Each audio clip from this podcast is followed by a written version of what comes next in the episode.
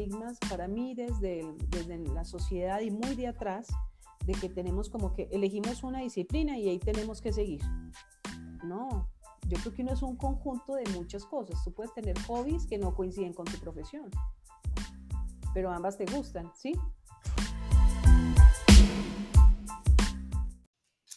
Hola, muchas gracias como siempre por acompañarme en este episodio, el cual em, está lleno de aprendizajes muy ricos en torno al marketing, a la publicidad, incluso al personal branding, justamente porque mi invitada es una directora de marketing en una institución académica prestigiosa en Colombia, la Universidad del Rosario, y además ha sido nombrada LinkedIn Top Voice 2020.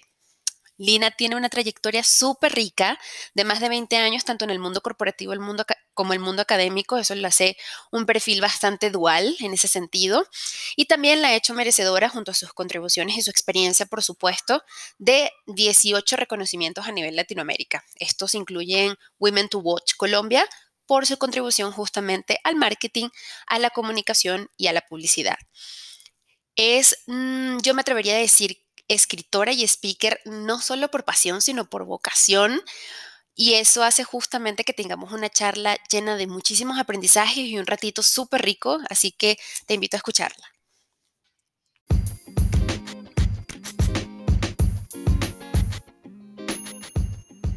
Hola, yo soy Paola Betancourt, soy Headhunter y te doy la bienvenida a Lady Leaders un podcast creado para compartir contigo la visión, las herramientas y la experiencia de empresarias y mujeres líderes dentro del mundo corporativo.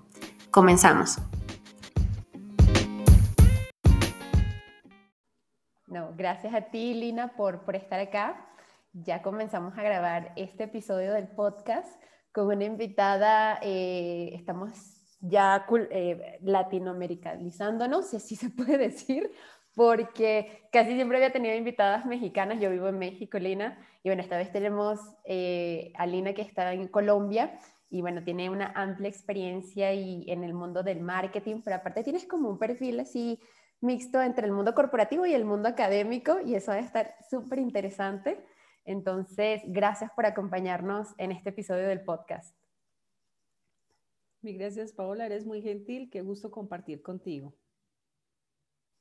Vale, Lina. Entonces, mira, inicialmente empezamos eh, queriendo conocerte. Cuéntanos un poco de ti. ¿Quién es Lina en esa dualidad tanto a nivel personal como profesional?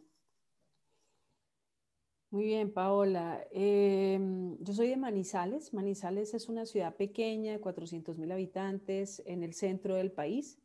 Una ciudad bastante tradicional, convencional y, donde pensé que iba a estar toda mi vida.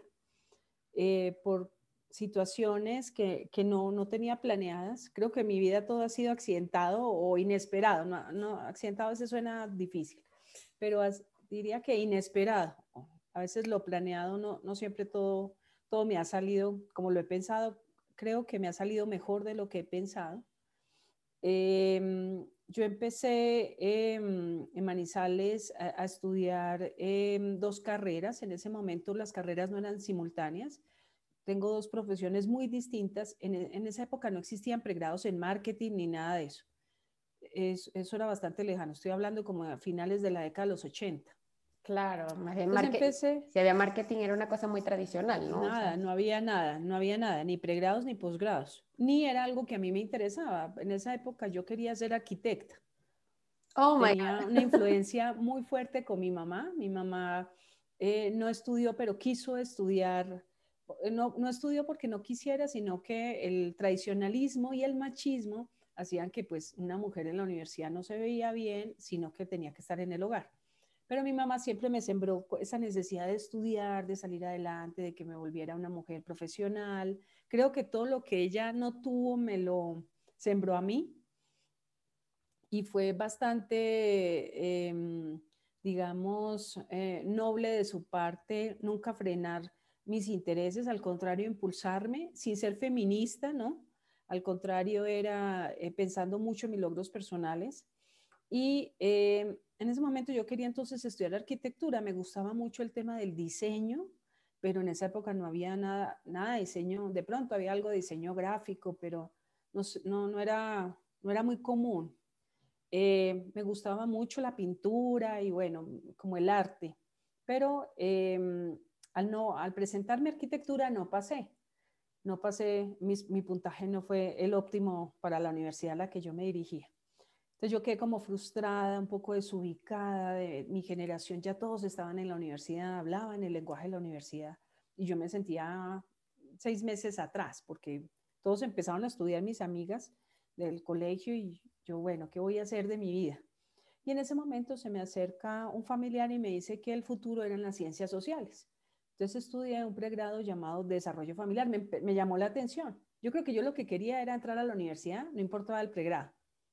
E, eso es lo que yo me daba cuenta en ese momento. Sin duda, a mí la vida se me dividió en dos cuando ingresé a la universidad. En el colegio era una estudiante del montón en, la universidad sentí que me desarrolló unas habilidades blandas que no las tenía, yo era muy tímida, no era capaz de hablar en público.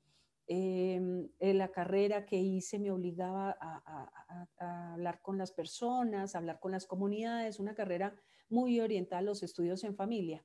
Y cuando hice la carrera en los estudios de familia vi una materia llamada economía y me encantó la economía. Entonces terminé mi carrera, mi primera, y luego me pasé, porque en esa época no se podían hacer dobles programas, como lo que hay hoy, que a mí me encantan esos formatos que tienen hoy los jóvenes.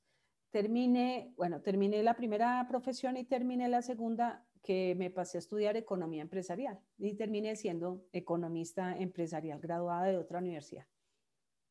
Pero en ese momento no había marketing en mi vida. Ya cuando estaba en economía, dije, bueno, ahora sí voy a, a, estudiar finanzas. Me empezó a gustar las finanzas. Imagínate todo ese, hacia dónde giraba, ¿no? No sé por qué muchos, yo creo que a mí me gustan muchas cosas, yo no creo que es que uno tenga que ser especialista en algo, hay, disciplinas y áreas del conocimiento que me atraen.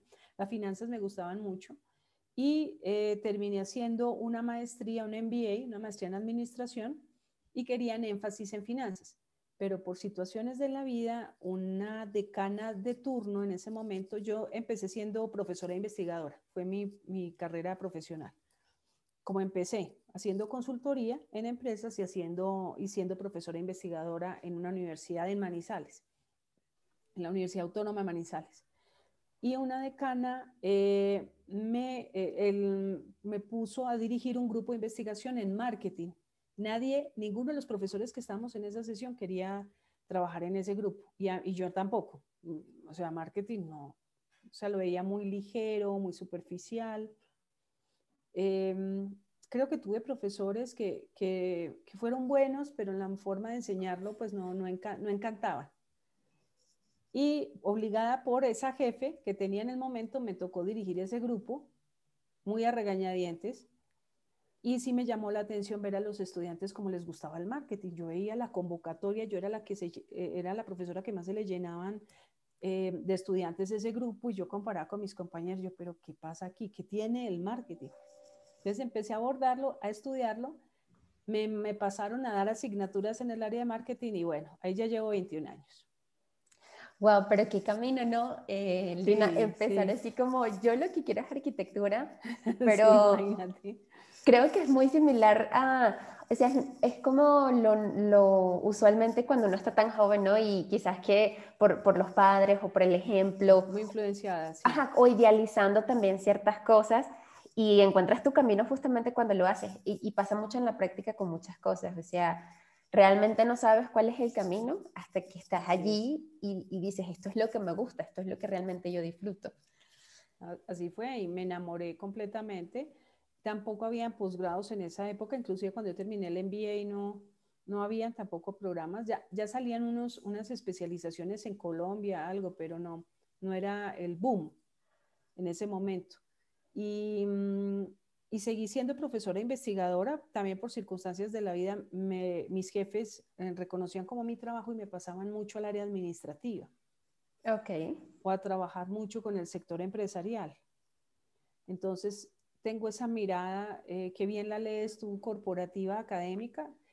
Eh, no, no, soy la típica académica pura, tengo mucha mirada del sector real, del sector productivo, pero me gustan las dos. Eh, y eso es algo que la gente a veces no entiende, que como o soy académica o soy al fin eh, administrativa, ¿no? No sienten que pueden estar las dos unidas. Y eso es lo que me ha favorecido a mí en moverme en diferentes posiciones, porque las dos me gustan. Y Lina, ¿tú dirías que hay una diferencia entre el mundo corporativo y el mundo académico? ¿Se complementan o cómo, cómo, cómo te divides en esas dos este, justamente ramas? Yo creo que se complementan muchísimo, muchísimo, porque tantos años que llevo en, en, el, en, los, en el campo del management, me doy cuenta que la, la, parte académica te da argumentación, te obliga a estar actualizado, eh, te hace ver cómo te tienes que retar a ti mismo frente al conocimiento, no, queda, no quedo satisfecha con una información que recibo de una primera fuente, eso me lo da mucho la investigación, eh, consulto, miro referentes, qué es lo que está pasando en el mundo, cuáles son las tendencias, hacia dónde van las nuevas fronteras del conocimiento y todo eso lo aplico en mi práctica profesional. Entonces la gente, eso me ayuda, me ayuda bastante a que la gente respeta como, respete como los criterios, que tenga un criterio, que mm, también yo criticaba mucho el marketing, te decía ahora, porque lo veía muy superficial.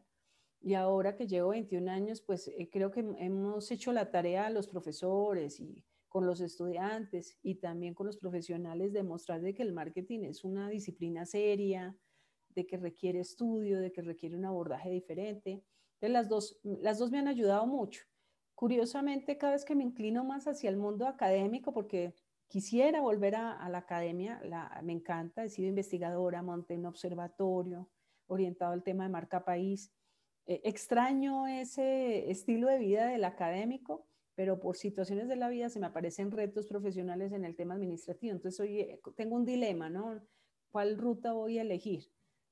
Eh, me han acompañado toda la vida. No es fácil, no ha sido fácil para que las personas lo entiendan. Claro. La gente a veces me juzga. Hay personas que me han juzgado sobre mi hoja de vida, me dicen, no, Lina, pero yo te veo a ti más académica. Y no entiendo por qué estás en la parte administrativa, ¿sí? Sienten como si fueran dos mundos, el blanco y el negro. Es que exacto, o eres de un mundo o eres del otro. Porque... No entiendo si uno puede ser integral, si, si, hay una persona que, por ejemplo, un economista que le gusta la gastronomía porque no puede ser chef, ¿sí? Y es economista. Y si le gusta la música y canta hermoso, ¿por qué no? ¿Sí?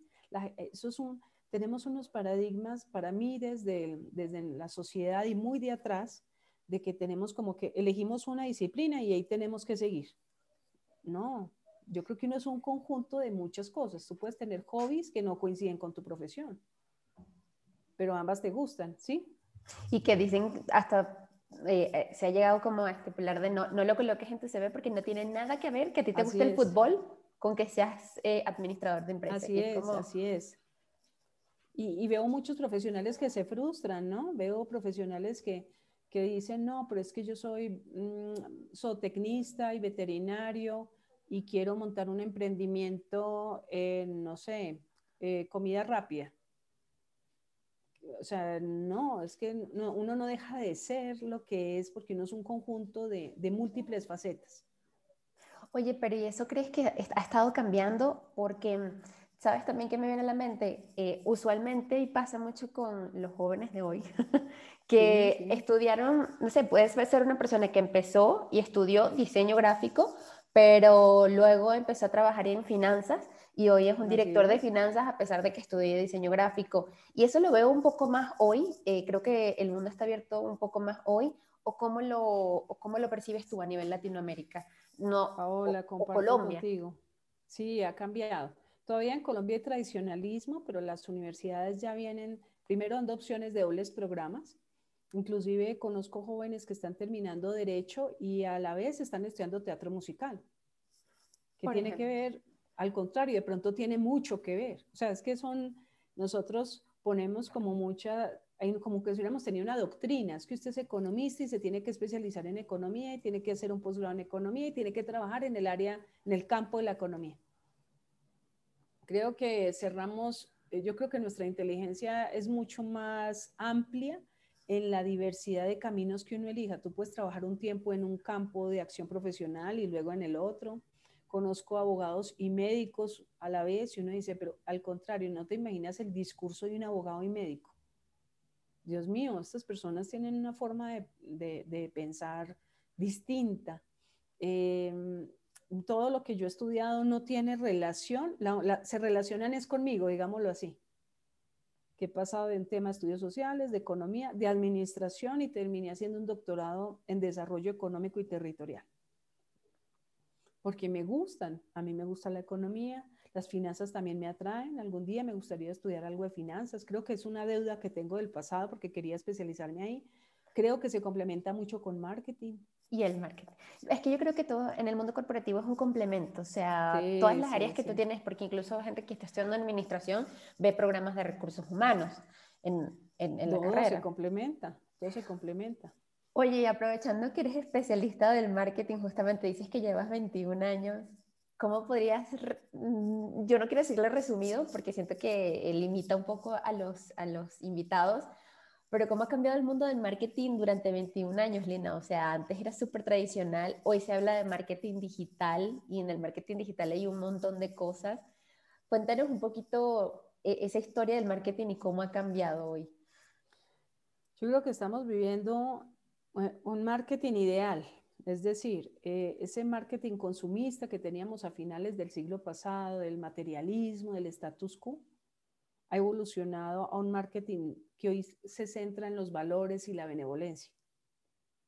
Era muy distinto el marketing que yo enseñaba hace 20 años, un marketing muy orientado al producto y a las ventas. Uno hablaba mucho en ese camino de pensar mucho en la creación del producto. Hoy pensamos más en las audiencias, en que yo no le vendo a clientes y a compradores, sino a personas, a un marketing más humanizado. Ahora me parece fascinante, no quiere decir que hace 20 años no fuera fascinante, también me fascinaba esa perspectiva, pero como el marketing como disciplina es una disciplina muy joven, es una disciplina que tiene, eh, digamos que puede tener alrededor de 150 años, no tiene más, fue una disciplina que nació a finales del siglo XIX, después de la revolución industrial, y, la, y, las personas pues lo veían muy funcional, como un área funcional de las empresas. Hoy vemos que el marketing lo es todo en los negocios. Inclusive hay gente que me dice, yo tengo estudiantes que llegan a mi clase y me dicen, cuando yo les pregunto, bueno, ¿y tú quién eres? ¿Qué haces? ¿Qué experiencia tienes en marketing? Yo me encuentro con estudiantes que me dicen, no, yo no tengo eh, experiencia en marketing, nunca lo he visto. Yo siempre le digo que la gente me miente, porque todo lo que agrega valor es marketing. Entonces, si tú en una organización agregaste valor, cambiaste una metodología, propusiste un nuevo modelo, eh, estás dando resultados positivos para la organización, estás optimizando los recursos, bueno, alguna solución que tú le hayas dado a una organización, estás agregando valor, eso es marketing. La gente asocia mucho al marketing con publicidad y ventas. Exactamente. Eso es muy, convencional, pero ahora el marketing es todo lo que agrega valor. Yo lo, yo lo tengo en dos definiciones. Todo lo que tú agregas valor es marketing o también lo puedes entender como todo lo que supera las expectativas del cliente. Ya no es satisfacer necesidades y deseos. Hace, hace unos años hablábamos así, de que había que satisfacer las necesidades de los deseos. No es malo entenderlo, tampoco me gusta ser tan radical en la forma en que la gente concibe el marketing. No importa cómo lo conciban, siempre y cuando sea útil y sea como una propuesta que ayude a las personas, ¿sí? que dé soluciones. El marketing para mí es superar las expectativas del cliente, porque la gente eh, tú, puedes tener un cliente que queda satisfecho con un servicio que tú prestas, pero al mes va a volver y, bueno, sí, eh, espera algo mejor, no solamente la satisfacción. Exacto, de su Ahí tenemos un reto enorme. Hoy es muy difícil superar las expectativas. y en, y en ese sentido, y en ese sentido, o sea, ¿cómo, cómo sería un marketing que supere? Claro, depende mucho de, la industria, del producto, o sea, de, hasta de la persona en sí. Em, pero mm, internamente también me gustaría como preguntarte, y justo es lo que hablábamos de que todo está conectado, porque en estos días estaba viendo yo un programa, me acuerdo de, de mm, eh, Customer Experience, y yo dije, Customer Experience, todo era un, o sea, todo el contenido que veías ahí parecía, era de marketing y todo. y tú decías, pero ¿cómo que está ligado, no? E incluso un módulo decía que em, estaba enfocado a temas de liderazgo. Y allí vamos en el tema de la empresa, que pareciera que es una, una cosa de pura ventas y publicidad, pero incluso le estás metiendo que si hay un buen liderazgo, yo me imagino que si hay un equipo motivado, entonces tienes una experiencia del consumidor eh, mucho más grata y mucho más enfocada. Es que el marketing, Paola, es la empatía de liderazgo. O sea, una persona que lidera una organización tiene que, no tiene que saber de marketing. No, no digo que tenga que tener conocimiento, sino que utilizar el marketing a su favor, porque el marketing tiene esa mirada de ayudar a las personas. Tiene que ayudarle al cliente, interno, externo, como lo llamemos. Pero, pero uno se encuentra realmente con, con retos enormes alrededor del marketing, sobre todo para mí el reto más complejo es el tema cultural, cómo en una organización lo entienden. Si sigue siendo, como tú dices, un departamento, un área funcional, entonces siempre lo van a ver los de marketing, están allá. Y juzgan muy fuerte a los de marketing. Ahí hay un ruido hacia una reputación enorme. Siempre me dicen a mí, no, Lina, tú que pones las cosas bonitas. Exacto. Eh, los creativos allá. Ahora, que ponemos las cosas bonitas, claro, nos gusta que salga un tema de look and feel, es importante para nosotros, pero, pero eso no es marketing. Pero la gente, cuando lo conoce, yo creo que el marketing siempre hay que descubrirlo. Una cosa es lo que uno ve, otra cuando uno, se siente a estudiarlo. Tal vez por lo que yo viví y por lo que yo trato de hacer en mis clases, de que cuando la gente descubre algo quedan fascinados o sea, a mí me gusta que la gente se sorprenda gratamente y le den el valor que se merece el marketing en las organizaciones y en la vida de las personas, en su marca personal, en las marcas corporativas, eh, actualizarse, la necesidad, es increíble, bueno, yo, digamos que el reto mío es transformar la, la forma de ver el marketing. Ese es lo que yo trato de hacer en clase. No solamente es impartir contenidos, sino cómo hemos dicho, aplico el marketing en mi clase, es como genero nuevas experiencias, ¿sí? Eh, que ya no vendemos bienes y servicios, sino que creamos experiencias. Entonces, ahora, ¿cómo cambio la percepción que tiene el marketing del, imaginario colectivo?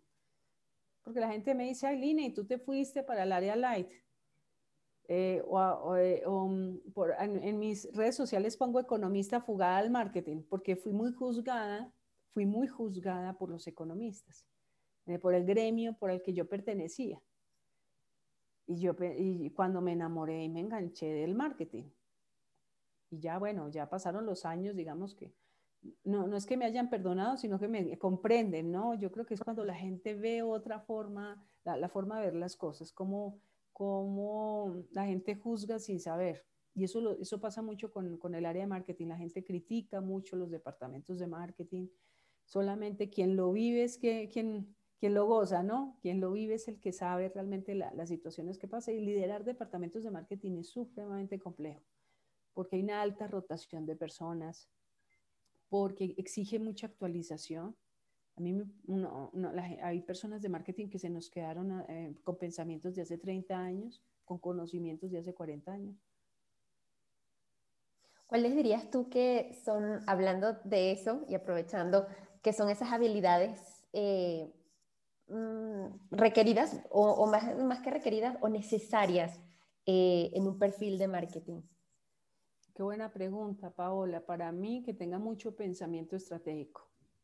Porque el de marketing en su día a día piensa mucho en el corto plazo y en el activismo, cae mucho en el activismo. Es que hay que hacer lanzamiento, es que hay que hacer una activación de marca, hay que sacar una campaña, que el brochure, sí, de la fan y hay que dar respuesta ya pero falta, o sea, me parece a mí, y de las cosas que más demando y más con mi equipo de trabajo, siempre reclamo el pensamiento estratégico.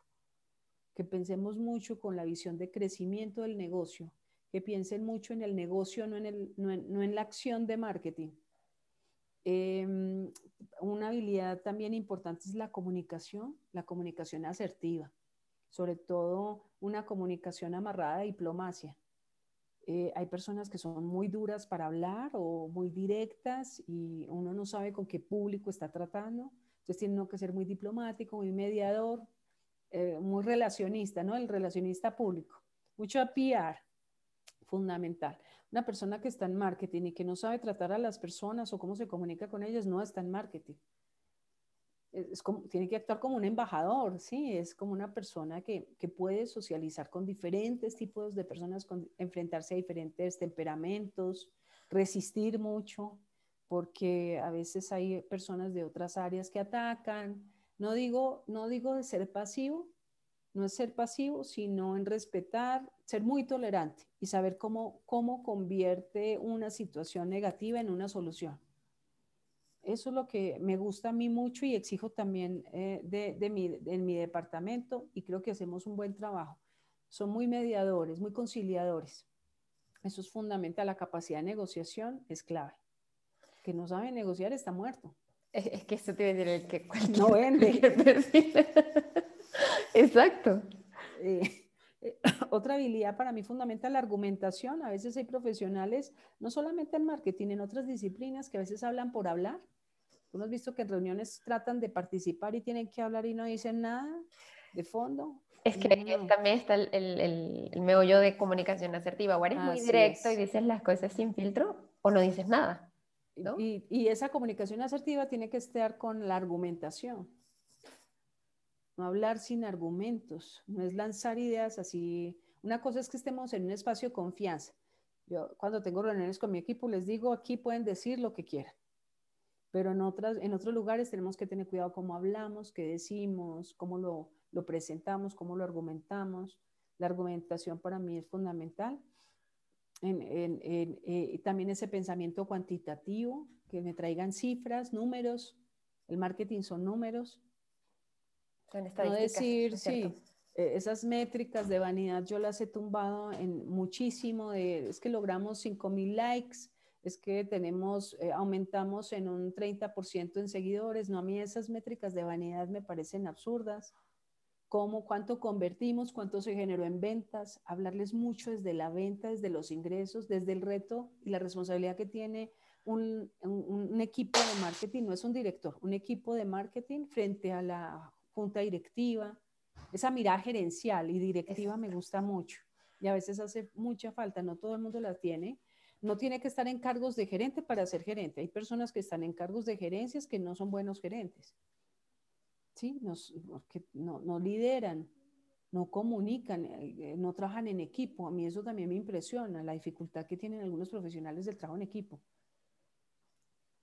Les cuesta, yo, em, eh, les molesta, no les gusta, a veces yo, yo, yo, he tenido casi que evangelizar de que a veces a uno le toca trabajar con gente que a uno no le gusta.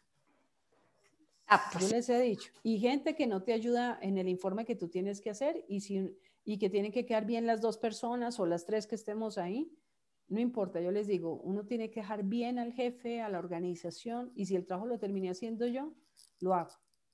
¿Sí? El, a mí eso no me quita, siempre les digo, no, no como que se desprendan de, de eso de que yo hice más que el otro, no, si a mí me toca ir más allá del puente, voy más allá del puente.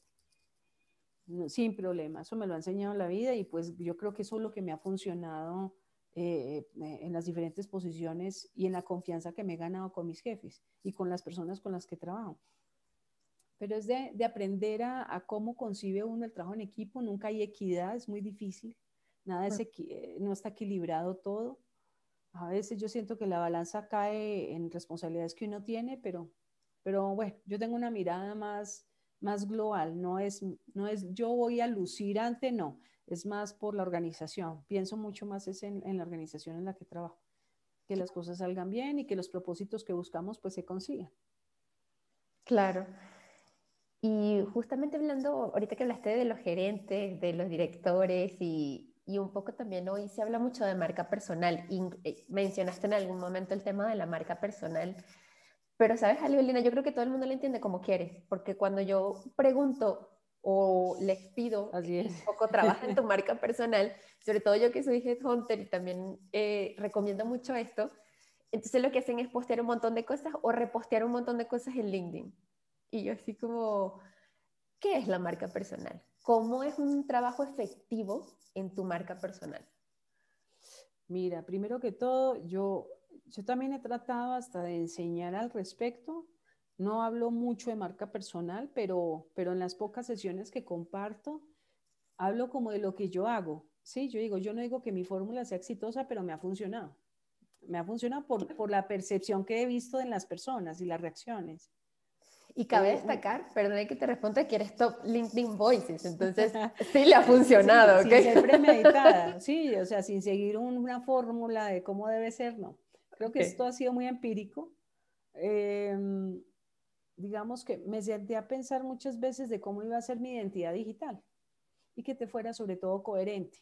que la gente que me conoce en la vida offline me viera en el mundo online y no, no vieran cosas distintas. Eso era una de mis preocupaciones, porque una vez, una veces ve personas que, eh, hasta en la fotografía, que fotografías de hace 15 años, yo trato de renovar por lo menos cada dos años o cada año la foto, bueno, depende de, muchas cosas, no tener una foto pues que uno, que cuando me vean a mí, no, pero ¿qué es esto? O sea, ya una señora y con foto de, de 25, no, no, puede ser.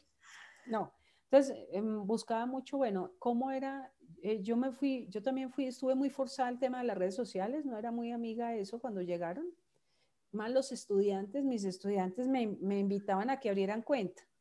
Yo no le veía sentido en ese momento pero empecé a entender a medida que fue, me fui, o sea, a medida que yo daba clases, pues tenía que estarme actualizando y el marketing digital empezó a, mostrar el camino hacia dónde íbamos. Y decía, yo decía, bueno, yo como profesora tengo que dar ejemplo, tengo que dar ejemplo de lo que yo enseño. O sea, yo soy muy amiga de eso, de, de que lo que yo enseño se vea en real, ¿no? Em, y dije, voy a abrir una, unas, unas, cuentas. No ha sido fácil porque me toca ser la community manager de mis cuentas. Eh, trato de ser creativa, de compartir. A mí me gusta compartir contenido que para mí es útil, eh, así sea muy básico. Uno a veces uno piensa, y es que esto es muy básico. Lo mínimo es saber cómo se hace un plan de marketing. No, la gente se le olvida. Es bueno como refrescar conocimientos. Entonces empecé a compartir eso empecé a darme cuenta que a la gente le gustaba las infografías, entonces empecé a identificar ciertos comportamientos. Eh, me gusta mucho escribir, entonces tengo un blog, empecé hace muchos años con un blog em, y empecé a escribir, eh, a participar con algunas publicaciones que me invitaban como columnista, pero me exigían algunas cada 15 días o cada mes. No era capaz por mi agente.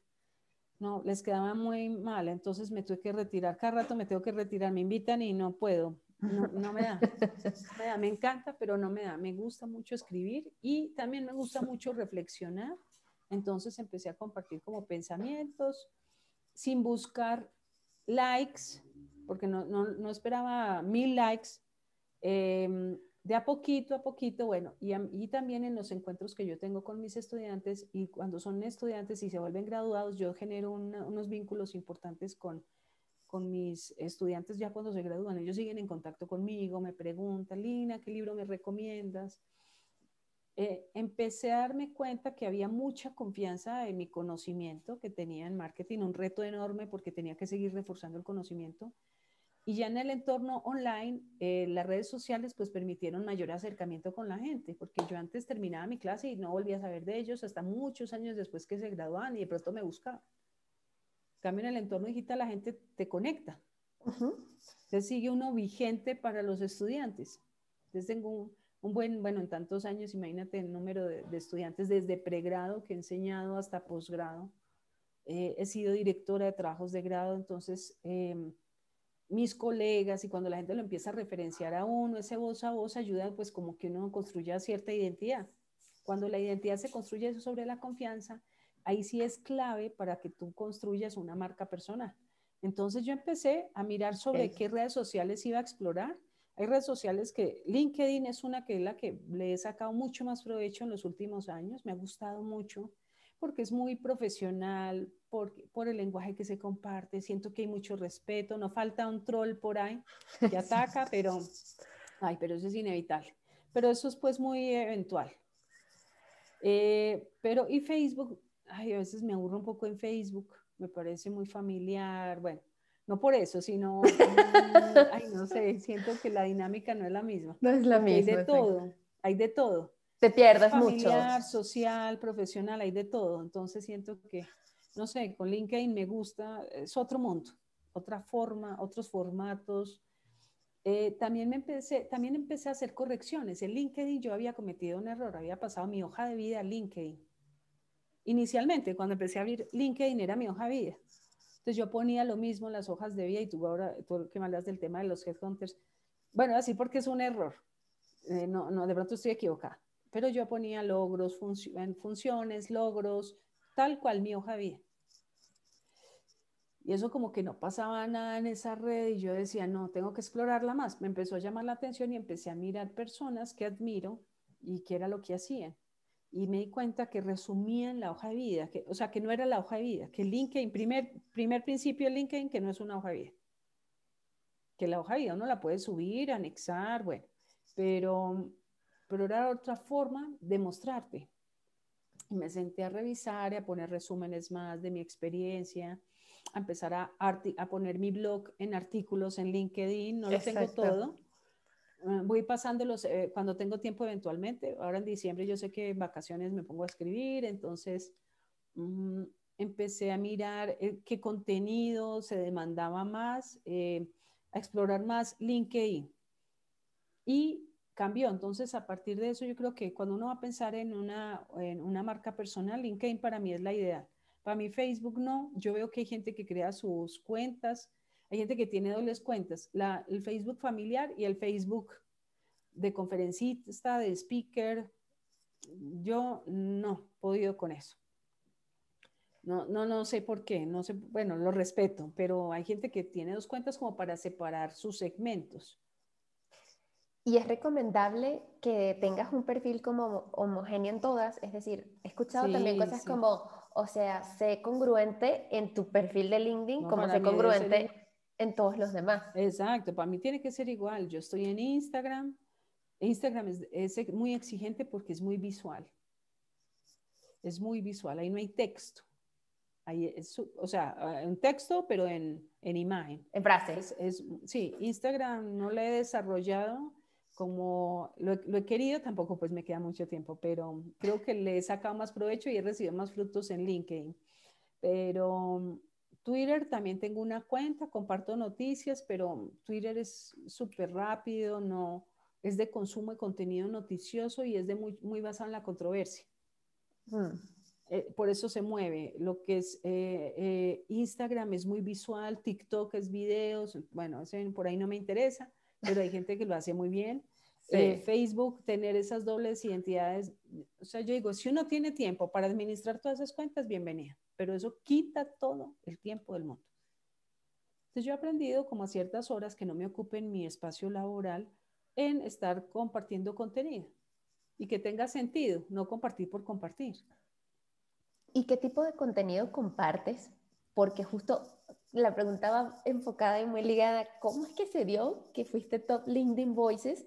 Como, eh, cuéntanos un poquito cómo se dio ese momento, te contactaron, fue porque tenías muchas interacciones, de dónde sale el ser top LinkedIn Voices y qué tipo de contenidos ibas compartiendo. Mira, eh, yo me di cuenta que porque compartía contenido propio, no solamente contenido de otros autores, sino contenido propio. Bueno, ¿qué contenido comparto? Cuando no es propio, trato de que la pieza siempre venga con la fuente, o sea, que venga con el dueño de la pieza. No, no me gusta recortar y, y adueñarme de cosas que no son mías, no, o sea, no. Eh, fue un tema de propiedad intelectual. Eh, y trato de buscar contenido de temas que a mí me gustan. A mí me gusta mucho de marketing, obviamente, el liderazgo, eh, de temas de coyunturales, que está pasando con el COVID en el mundo, ¿sí? Temas coyunturales, comparto mucho por ahí.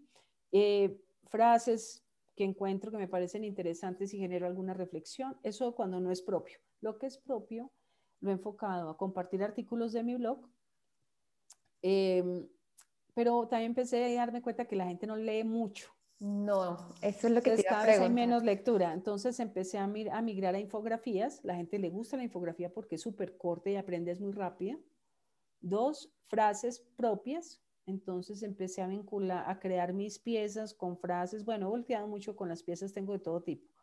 Como tratando de buscar mi identidad, pero es que me aburro. Entonces busco cosas distintas. No me gusta quedarme casada con un solo formato. Eh, pongo una frase, un pensamiento y pongo eh, linecherry.com para que vayan a mi página web, mm, que es la que más años llevo, eh, más tiempo trabajando en mi blog. Em, y monté mi portafolio en mi blog. Entonces soy conferencista, entonces las empresas me contratan y yo ahí tengo mi portafolio. Bueno, tengo una parte pero a veces me piden un portafolio y tengo un documento con toda, todo mi portafolio de presentación cuando me contratan para ser speaker. Em, empecé a trabajar mucho en eso en la marca personal. Me, di cuenta que por ahí eso, por ahí estaba en, eso no, lo aprendí en ningún lado. era más viendo lo que hacían algunos, eh, algunas personas en el sector o las empresas que le dicen a uno, Lina, mándame tu portafolio. Entonces yo dije, uy, Dios mío, ¿cómo se hace eso? Y bueno, y empecé a irlo madurando. Esto no es, no, no es que, el, que el primero haya quedado y sea el definitivo, no, ese también lo he ido madurando. Y dije, no, mi portafolio tiene que verse, tiene que generar algún detonante en la página web y en LinkedIn empecé también a, a, generar algo con mi equipo en la universidad, como yo dirijo el departamento de marketing de la Universidad del Rosario. Empecé a cuestionar mucho el tema del marketing de contenidos. Yo les decía, ¿por qué no generamos un contenido que no tenga que ver con inscripciones abiertas, de ya, ¿sí? Em, nada de ventas, sino un contenido que hable sobre la vida, sobre el liderazgo, sobre la inteligencia artificial, de diferentes temáticas.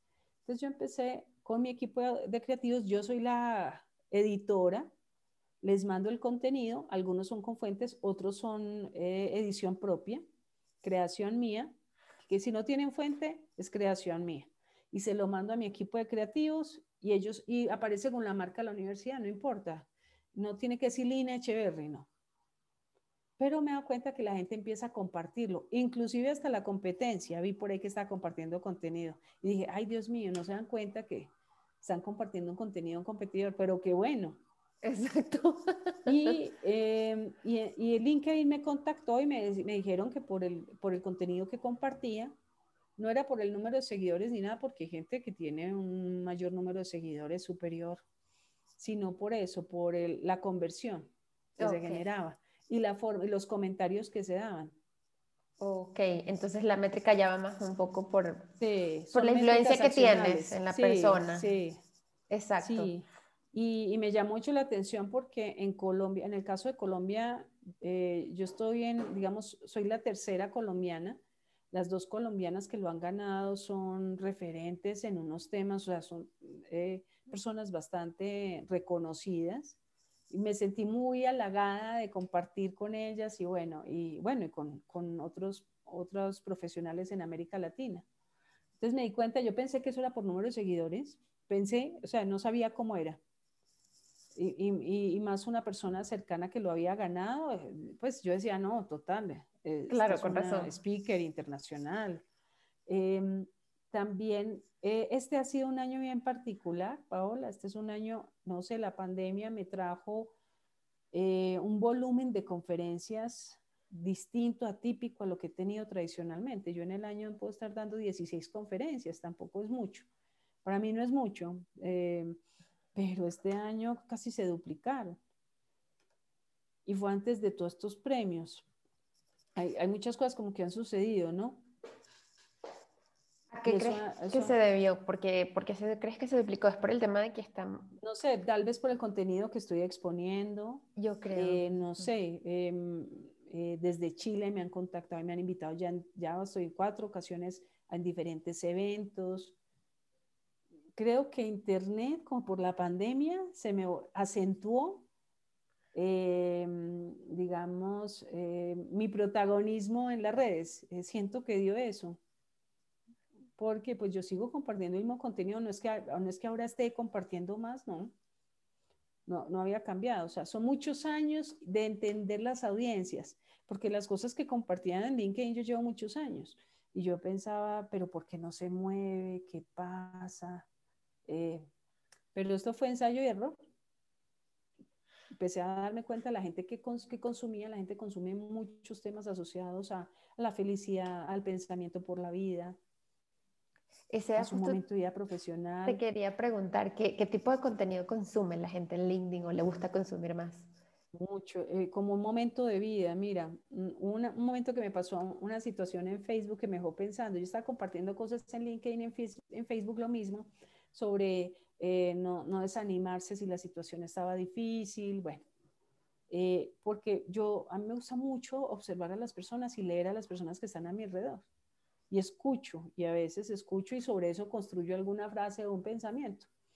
Y me pasó en Facebook, tal vez porque son personas muy cercanas, más cercanas que LinkedIn, eh, personas, Lina, te pasa algo, tienes problemas, y Dios mío, porque la gente asocia lo que uno comparte con la vida de uno. Sí, es cierto. Entonces dije, no, voy a tener más cuidado cómo lo escribo. Em, y me di cuenta que la gente, todo lo que tenga que ver con su momento de vida y sobre todo su momento de vida profesional, hay mucha frustración en el campo profesional. Y no es por un tema de edad. No es que uno diga que los jóvenes de ahora, no, no, no. Todo el mundo quiere crecer, no crecer en, no necesariamente en posiciones, sino crecer profesionalmente, aprender, retarse. Eh, siento que todos quieren un buen jefe, no necesariamente un buen salario, es increíble de, lo que yo me doy cuenta. Y como mi, mi, departamento son 65 personas, de las cuales el 98% son millennials, creo que somos dos personas generación X ahí. son millennials, yo los veo y me veo como cuando yo era joven, igual, igual, con, con las mismas necesidades, la misma demanda de atención, son más colaboradores pero siento que se frustran porque no están conectados por proyectos. Entonces yo empecé a estructurar mi departamento a que no, no habláramos de metas generales, sino que todo fuera un proyecto, para que cuando lo termináramos viéramos, mira, logramos este proyecto, pónganlo en la hoja de vida. ¿Sí? O sea, creo que son temas más útiles. Y eso les ha gustado. Entonces ya se sienten dueños de. Y el hecho de que digan, lo voy a poner en mi hoja de vida porque tú estás en la carrera, sí, con qué experiencia y no sé Monté el centro de experiencia, monté el programa de Early Admission, ya me hablan así. Me gusta porque lo, lo cogen como de ellos, se sienten dueños de. El, siento que, que ahora hay una necesidad enorme de escuchar a la gente, es de ponerle atención a las personas, mm, como no sé, por eso te decía, yo siento que hay mucha frustración y no es un tema de pandemia, más allá de pandemia, que la gente quiere, la gente se aburre, esta generación nueva, ahí sí hablo de cortes generacionales, se aburren muy fácil. A los seis meses, ocho meses ya, Lina, es que quiero crecer, pero llevas ocho meses aquí. como que se les acabara el tiempo. Es otra mirada muy distinta a, mí, a, la, vida que he tenido y lo, entiendo, no es culpa de la persona, es la misma situación, las empresas, departamentos de marketing donde hay tanta rotación. Yo soy muy preocupada porque mi equipo, la rotación no es alta, pero me estresa porque la mayoría de los departamentos la rotación cambia. Pero hay rotaciones que se me dan. Em, de los 65 el año pasado se me fueron dos personas. Y dos personas que volvieron. ¿Puedes creer? Volvieron. Me renunciaron para, irse a, trabajar a otras organizaciones, muy valiosas los dos profesionales, y volvieron. Eso sí que me da alegría a mí. Qué bueno que empleados valiosos regresen eh, y que vengan con una mirada de que extrañan la organización, el departamento, extrañan a sus jefes, ¿sí? Wow, qué bueno, o sea.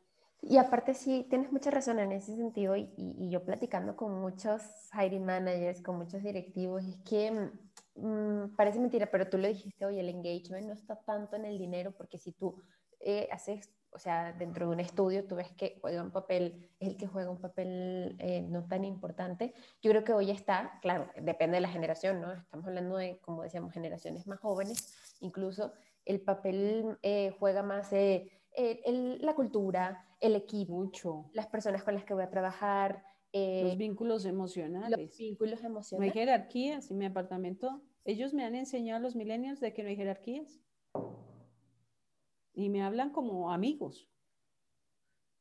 En cambio, yo soy mi jefe, ¿sí? Eh, mi, mirada. Con ellos a veces me dicen linis, ¿sí?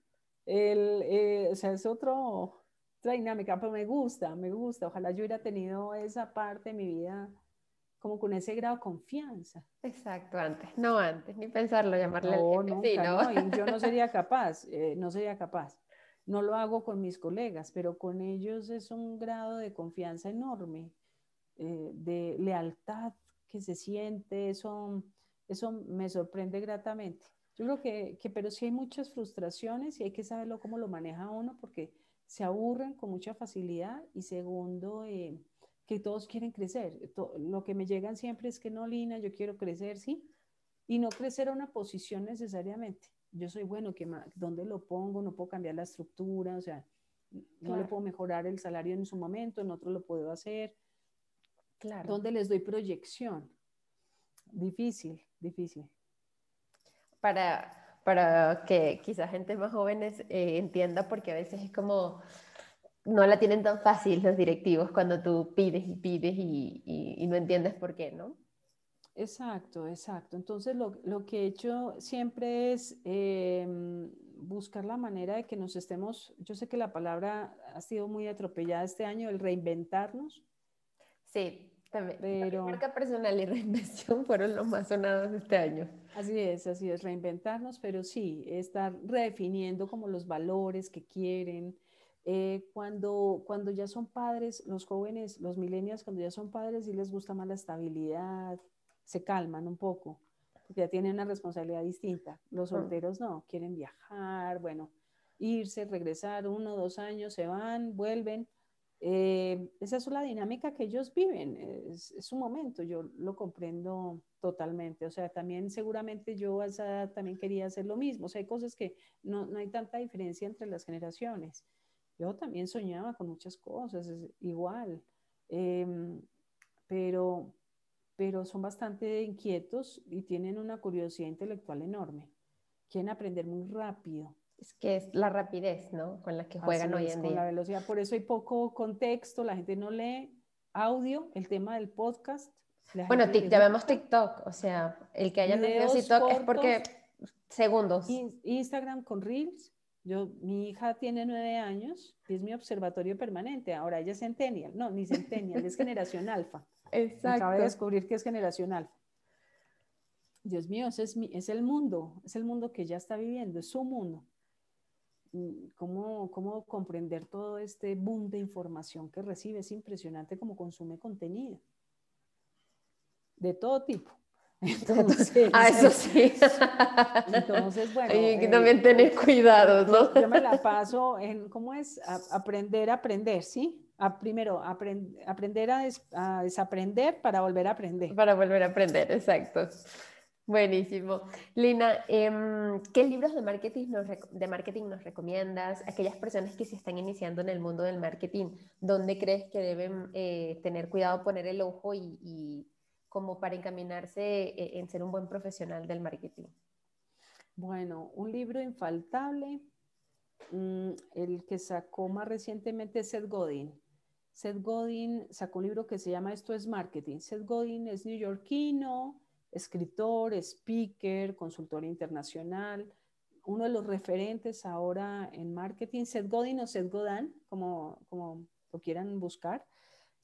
Todos los libros de él son muy buenos. Uno de los con los que él se dio a conocer y le dio mucha visibilidad fue eh, las, eh, el de vacas púrpuras, de vaca púrpura fue espectacular, lo puso en el mapa de cómo las compañías tenían que crear vacas púrpuras, esos son productos extraordinarios.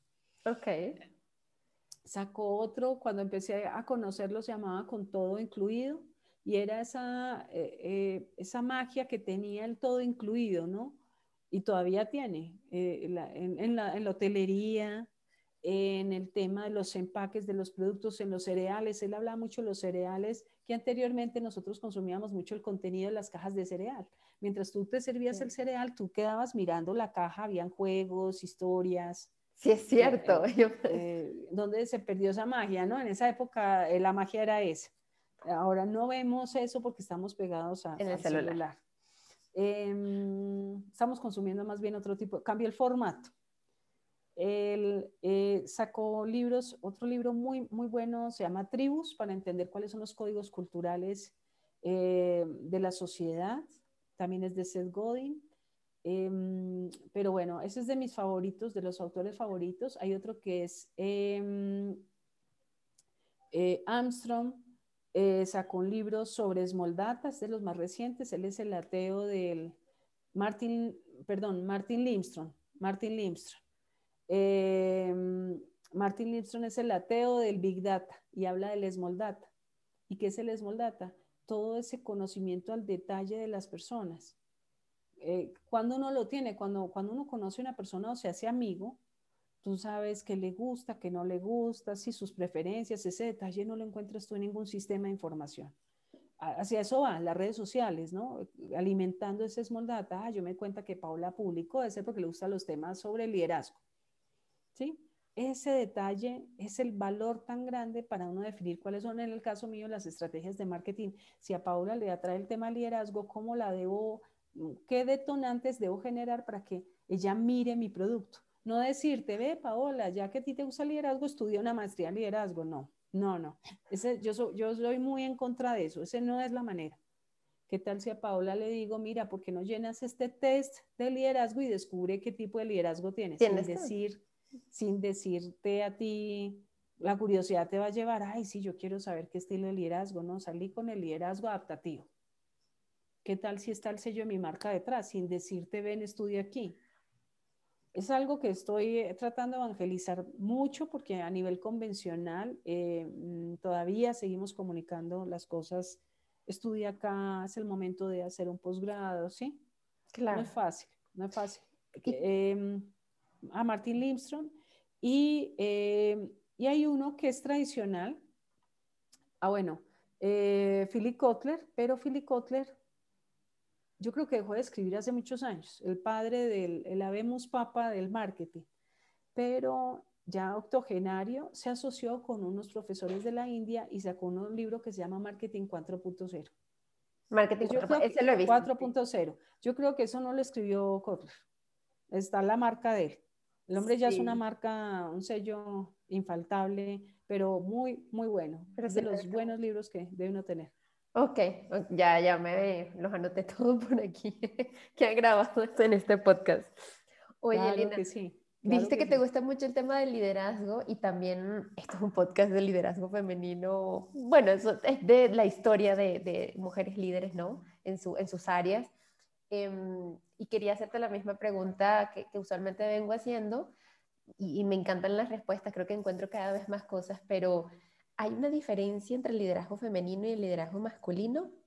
Sé que tendríamos que definir qué es el liderazgo porque de ahí parte todo, ¿no? Pero ¿tú crees que existe una diferencia entre ambos liderazgos? No, no creo. Yo creo que mm, lo que ha habido alrededor del liderazgo son techos de cristal hacia las mujeres, unos techos de cristal que han desdibujado cuál es el liderazgo femenino. Y, y, hago referencia a techos de cristal como esas barreras que hay en las organizaciones cuando las mujeres ascienden o lideran grupos o posiciones que generalmente eran ocupadas por los hombres. Mm, no creo que sea un tema de género. Para mí aquí no hay género, es más de la voluntad que tengan las personas por entender que es el liderazgo, más bien diferenciarlo de ser dirigentes, porque hay mucho dirigente y poco líder. Eh, eh, eh, cuando para mí uno habla de líder es alguien al que uno sigue, alguien que lo inspira a uno, ¿sí? Eh, alguien que, que, tú a ciegas estás confiando en esa persona, que tiene una reputación consolidada, que, la, que se cuida, ¿sí? Frente a, su relacionamiento con las personas, no que se expone de manera mediática, no. Pero no, para mí no hay, el, sin embargo, hay, hay situaciones, no, no liderazgo, sino posiciones en las organizaciones donde uno sí ve pues que sí todavía falta equidad de género al tema del liderazgo. No creo que las mujeres tengamos una característica para ser líder diferente a los hombres, no, yo creo que hay características que son totalmente compartidas. Un líder puede eh, caracterizarse por su habilidad en adaptarse a un cambio eh, y que lleva a su equipo eh, a, esa transformación. Eso lo puede hacer independientemente de su género de, cualquiera, o sea, de sus condiciones sociales, culturales, eso no tiene nada que ver. Yo creo que quien lidera es quien tiene ese, mm, como decía, esa fuerza impulsora que atrae como un imán a las personas, los que tienen imán, ¿no? Asociaría el liderazgo con eso, como un imán.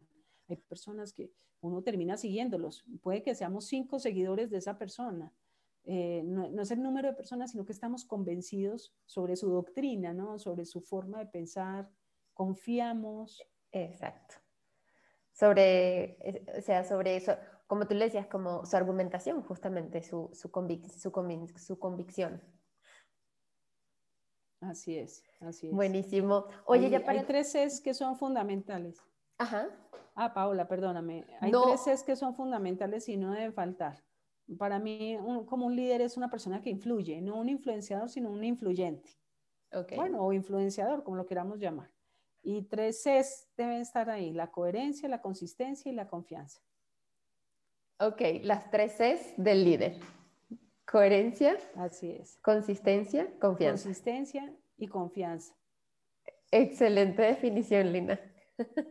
Muchísimas gracias. Oye, un poquito también para, y ya estamos llegando al final, ¿cuáles han sido los dos mejores consejos que te han dado? Mm, los dos mejores consejos que me han dado. Em, en algún momento mi esposo que em, me dijo que el, que piensa pierde en algún momento de la vida. Eh, no porque no pensar sea fundamental, sino que no aplazara tanto las decisiones. Más bien hacía referencia a eso.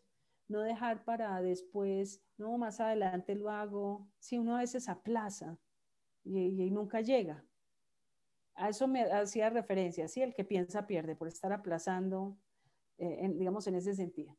Y otro consejo em, que, me dieron, que, me que me ha dado eh, en la vida un, un, amigo y colega, eh, profesor a quien aprecio muchísimo, me decía que, que yo iba a encontrarme en la vida con muchos obstáculos y con muchos detractores. Y, no, y eso no me iba a definir nunca no, no, que nunca dudara de, de, quién era yo, ¿sí? independiente, que iba a recibir ataques y en, la medida que yo creciera, más me iban a atacar. Estaba más expuesta. Y me en la medida que tú subas más alto, em, y no me refiero a posiciones, eh, los resultados que tú obtengas, más piedras te van a tirar. Entonces, ¿cómo vas a resistir eso?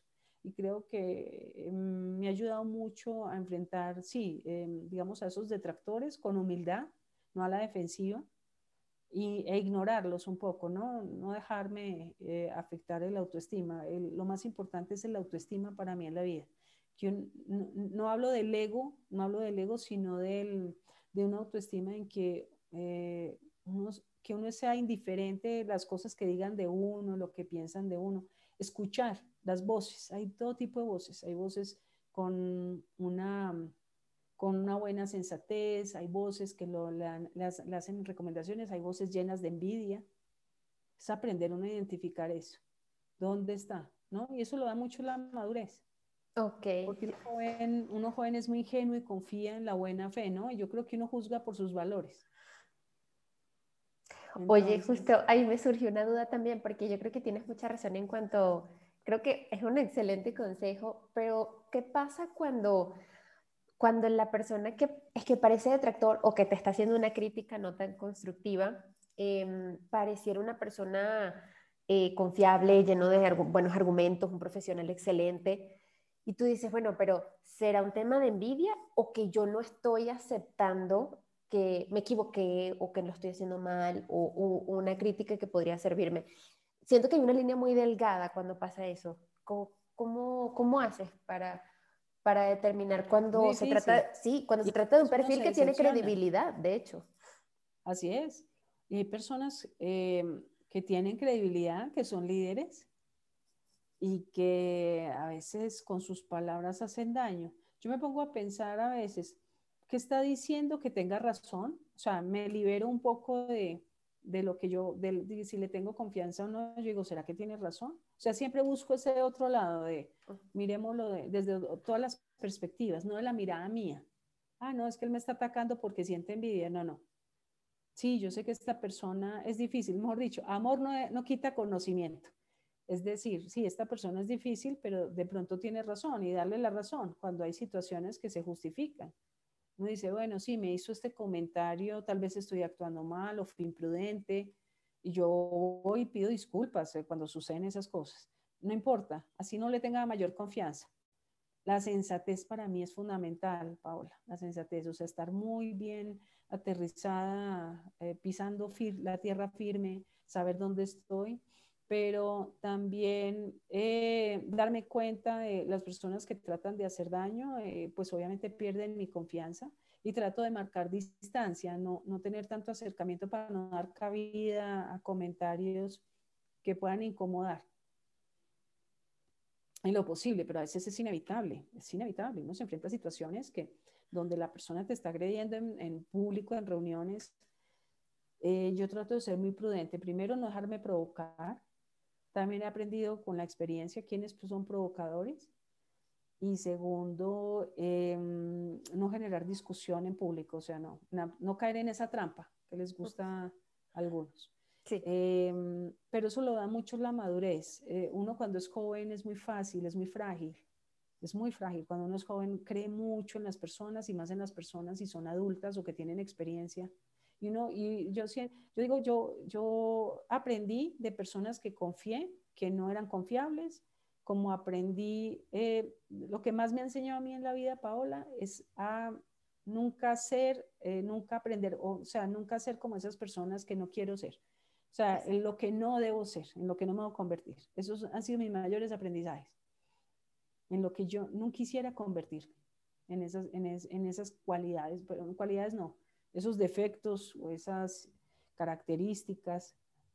Aprendo mucho, me enseñan mucho a lo que yo nunca quisiera llegar a ser. Sí, más que sentarte desde una crítica destructiva, hablar de la persona es como, ok, de este tipo de personas no me gustaría aprender, creo que esto es lo que no me gustaría hacer, y siguiente, ¿no? O sea, adelante. Y, exacto, y cuando tú creces, pues vas, vas volviendo más cauteloso, más selectivo.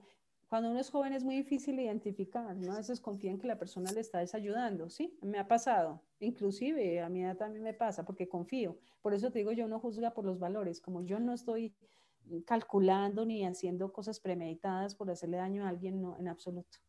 Yo no tengo tiempo ni me interesa destinarle tiempo a eso. Excelente. Pero sí, uno cae a veces en la trampa por la ingenuidad. Oye, Lina, y hablando justamente en ese sentido, ¿cuáles han sido los dos peores consejos o los dos que tú has considerado peores consejos? Uy, uno en que mm, me lo han dicho es que no me ven, eh, uno cuando no me ven a mí en un reto que me ofrecen, por ejemplo, cuando le, he preguntado a alguien que yo admiraba mucho, mira, me ofrecieron esta posición y me decía, no, no te veo ahí.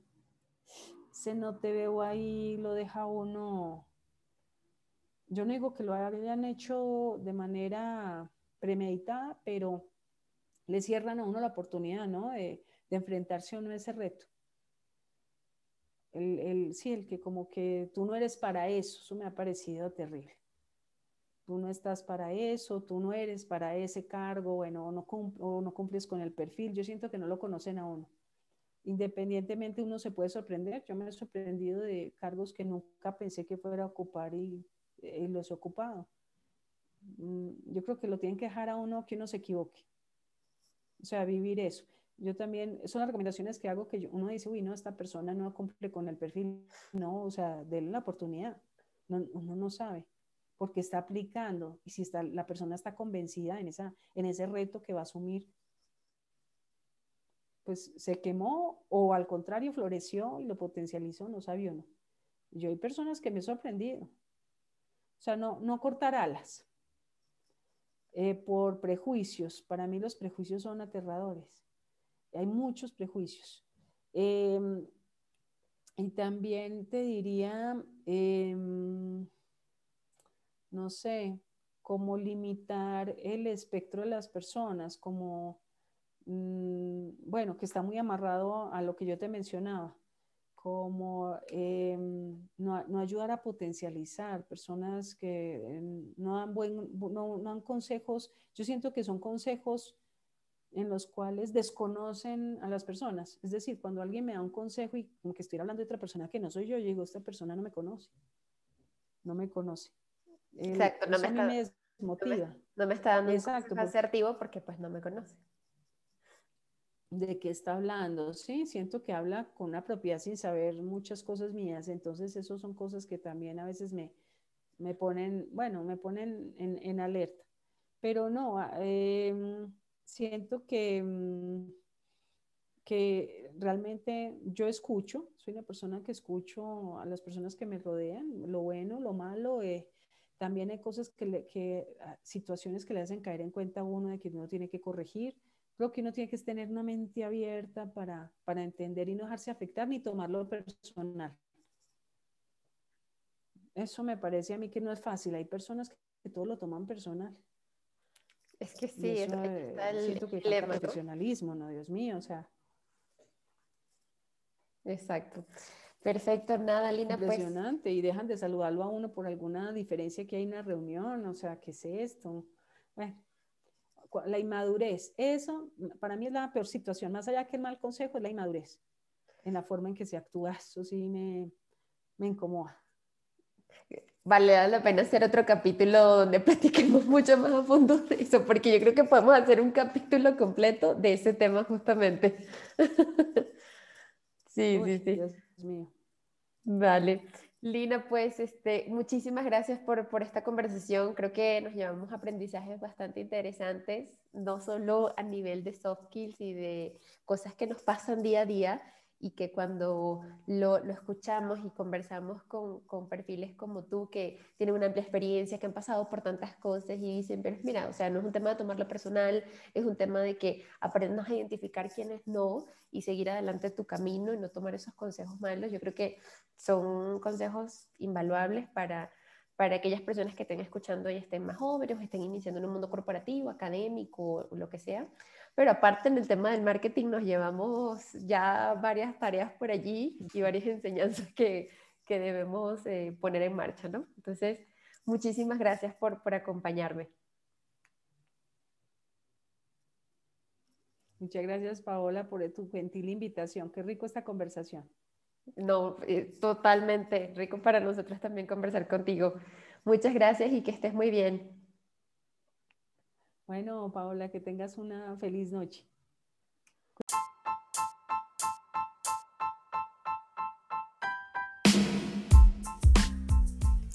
Como siempre, muchísimas gracias por llegar hasta el final de este episodio.